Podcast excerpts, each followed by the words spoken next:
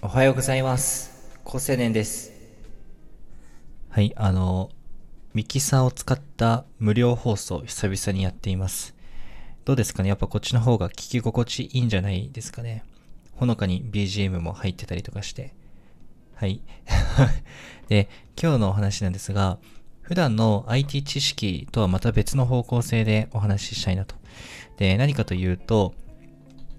あの、女子高生がハマったものは、えー基本的に売れていくと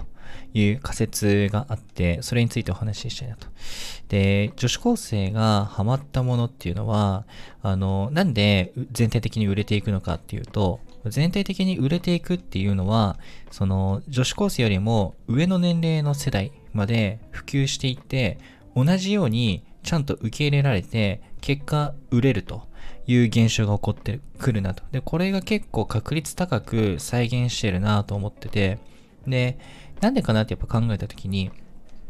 基本的に若者から始まると思ってるんですね。世の中の現象は。で、新しい時代の新しいツールとか、新しい流行りとかも全部若者から始まっていくと。で、若者よりもさらに子供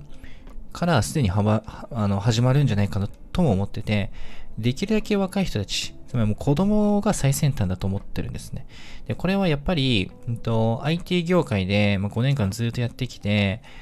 の新しい技術とかトレンドとか、ものすごいそういったもののキャッチアップが早い人たちに囲まれてる。いわゆるアーリーアダプターってマーケティングの言葉で言ったりしますけど、アーリーアダプターに囲まれてる世界でずっとやってきて、目まぐるしくこのトレンドとか状況が変化していく中で、やっぱり若者から始まってるんですよね。そういうムーブメントみたいなものは。なので、最初は若者が始めて、徐々に年齢が上がっていって、上の世代も使っていくと。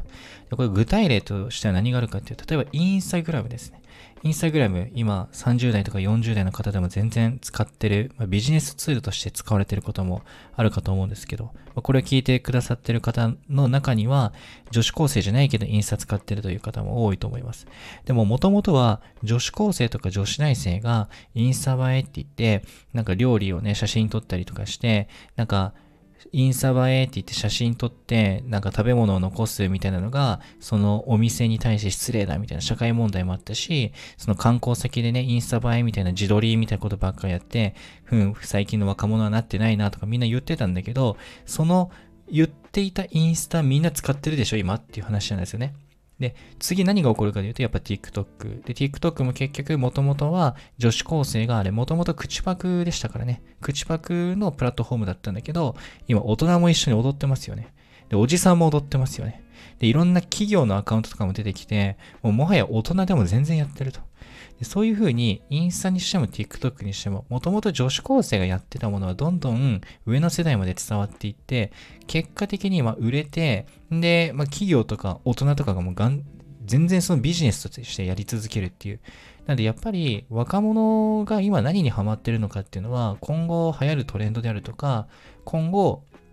大きなビジネスポイントになるものが何かっていうのを、こう、予測する上で重要な指標なんですよね。その女子高生が今何をしてるのか。まあ、指標っていうか、まあ、示しだと思ってるので、じゃあ今女子高生が何ハマってるのかっていうのは、よくよく見た方が、あの、まあ、今後のためになるかなとも思ってたりします。ということで今日はこの辺です。じゃあ、またね